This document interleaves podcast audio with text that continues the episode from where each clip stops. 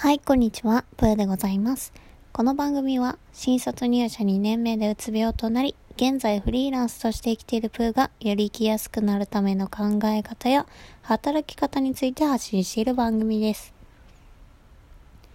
最近、ブログに肘をき出してからですね、もうラジオが個人的な発信ばかりになっていて、申し訳ないなと思うんですが、今日はですね、えー、ブログのスポンサー募集に初めて応募してみたという話をしようと思います。ほんまついさっきの話。あの、私がね、ブログを始める前から YouTube で見ていたワッキーさんという方がいらっしゃるんですが、その方がね、あの、ブログで PR してくれる人がいれば、スポンサーなりますよ、みたいなのをさっきツイートされてて、うわ、マジか？と思って、すぐに 応募させていただきました。いやー、厳しいかなとも思ったんですけど、こんなにチャンスなことはないと思って、もう、やるって決めて、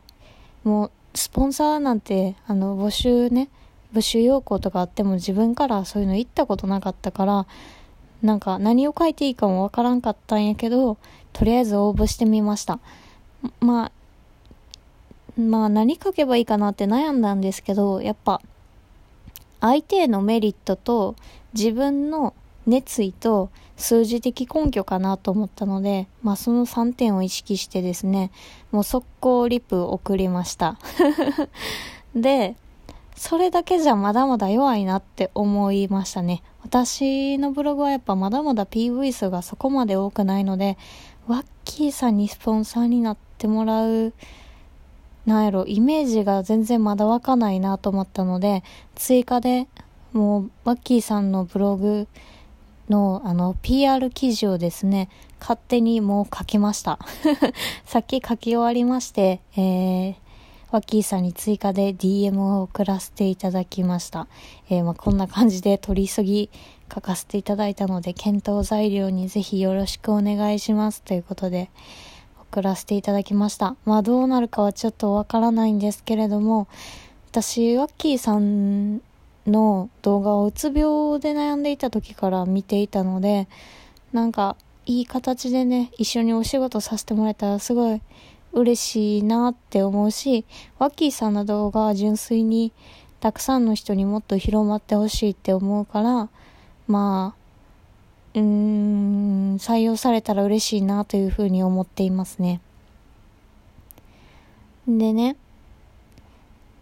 まあ、なんやろな、スポンサーをちょっと前からもうブログでもね、募集しようかなと思ってたんですよね。で、まあ理由が2つあって、1つは純粋に自分を応援してくれる人がいたら嬉しいからっていうね で、もう1つが、えー、自分的にもうちょっと稼いで、もう本とかいっぱい買いたいなっていう欲が最近出ているので、まあ、純粋に金銭的な問題もありますね。まあ、これまでは本当にね、なんか、お金を稼ぎたいみたいな欲あんまなかったんですよ。会社員の時にまあ結構稼いでたんですけど、なんか、それでもうつ病になってるし、お金があれば幸せなわけじゃない。それはイコールじゃないっていうのは、身に染みて感じていたので、なんかお金よりも、まあ、健康だったり、自分の周りの人の幸せを、うん、すごい重視していたんですよね。で、それは今でも変わらないんですけど、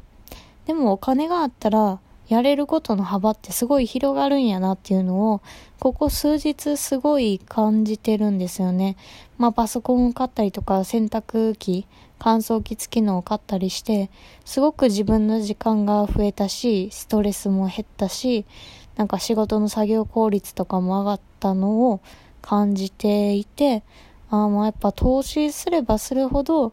自分の生活が豊かになるものってあるなっていうのを感じていて、なんかもっと稼いで、もっといい、なんやろうな。うーん、いい暮らしをしたいって言うと変やな。なんか、誰かからの見られ方で稼ぎたいとかじゃなくて、自分がやりたいことがあるから稼ぎたいっていう感じに最近シフトしてるんですよね。で、今回のスポンサー応募のやつを見たときに、うわっと思って、なんか運命的なものを勝手に感じてしまって まあ、採用されるのだいぶ厳しいとは思うんですよね。あの、他の方のツイートとか見たんですけど、なんか何十万 PV のとか、もう桁がちゃう桁がちゃうと思って うん、すごすぎる人たちがたくさんいたので、うーん、難しいかなとは思うんですけども、まあでも、ちょっとでも検討してもらえたら嬉しいですし、まあ、今回難しくてもいつかの機会にね、また自分が実力をつけて応募できたら、それはそれでね、あ、あの時のってなるかもしれないし、何かしらね、挑戦することで、うーん、マイナスはないと思うので、うん、やってみてよかったかなというふうに思っています。いやー、なんかね、そのブログのスポンサー募集も考えているんですけど、価格をどうしようかなみたいなのをね、すごい悩んでるんですよね。皆さんどうやって価格つけるんやろうと思って。なんかね、自分が決めるような価格で付け方やっぱ難しいなというふうにすごい思いましたね。なんか低すぎてもね、自分の価値下げちゃうだけですし、高すぎたら高すぎたで、なんて言うんやろ。それ相応の価値があるのかっていうのも 自分で考えてしまいますし、うん、どうなんでしょうね。そのあたりもちょっと、なんか他の人に聞いてみたいな。なんかそんな風に思ったりもしましたね。いやまあどうなるかわかりませんが、なんかその後、何か動きがあればまたブログで、ブログちゃう、ラジオで報告したいなというふうに思います。今日はですね、あの、洗濯機、乾燥機付きの洗濯機のレビューをですね、えー、投稿しております。あのね、やっぱ買ってよかったですね。なんか、思ったよりでかくて なんか、もともと5キロの縦型の洗濯機買ってたんですよ。それを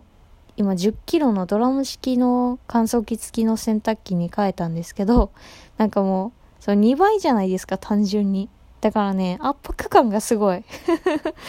やっぱあの、部屋がそんなに大きいわけじゃないから、うわ、でかって、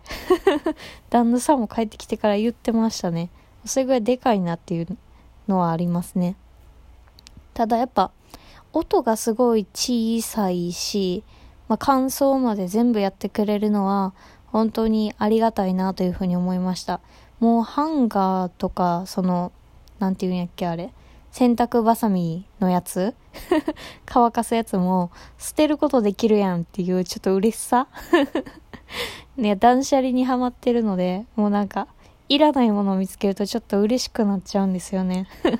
こんなときめかないものは捨ててやるみたいな感じで、今日もね、ゴミ袋また2袋分ぐらいいろいろ、え捨てております。最近あのブログちゃうな、ツイッターにも書いたんですけど、服の断捨離でいい方法を見つけたみたいなのを書いたんですよね。あの、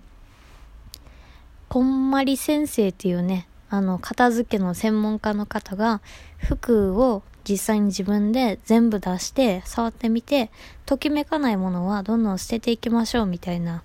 こんまり風の捨て方っていうのがあるんですが、それをやってもまだなんか多いなって感じてた時に、もうクローゼットから一旦全部出して、全部をあのハンガーで吊るしてみて、今年本当にそれ着るのかとかをなんか見比べながら、あのー、見てみると、あ、これなんか残したけど違うなとかだんだん分かってきたんですよね。結構いや、ミニマスト、渋さんの、確かね、書籍にも書いてたと思うんですけど、人って何かを収納して見えなくすることで、なんかいらないものを抱えてしまう。だから収納は捨てた方がいいよ、みたいな話が書かれていたんですよね。で、私もタンスごとも捨てたいなって なんかね、最近思っていて、タンスを捨てたらどうなるんやろっていうのをリアルでやってみたら、ああ、これはいらない服や、これは、あの、外に出してても違和感がないし、自分的にも気に入ってるから、あ、着たい服やっていうのが分かったので、やっぱ収納という名のなんかブラックボックスにいろいろポンポンね、入れるのって良くないなというふうに思いましたね。なんかすごい、この、なんやろ、服の手放し方はめっちゃいいなって思ったので、えー、ぜひ参考にしてみてください。今なんか、すごい暑くなってきたじゃないですか。もう日差しが夏日みたいな。で、衣替えの時期でもあると思うので、春夏、これ本当に今年着るのかなとか、去年着てたかなとか、いろいろ考えながらね、自分の本当に好きなものだけにしてみると、めちゃくちゃスッキリしますよというお話でした。ちなみに私はね、あの、残った服を見ると、白黒の、モノクロの服ばっかりなんですよね。結局、そういうのが好きやったんやっていうのを、今まで全く気づいてなかったんですけど、あの、今回の断捨離で気づきました。だからそういうモノトーンな服に合うなんかジャケットとかを新たに購入できたらいいなというふうに思っていて、なんかどんどん好きなものが溢れてきて楽しいですね、最近。まあそういう感じで、まあ断捨離をしたり、スポンサー募集に応募してみたり、いろいろしておりますが、日々日々ですね、失敗、成功を繰り返しながら頑張っていこうと思っておりますので、まあよかったらブログやツイッターチェックいただけると嬉しいです。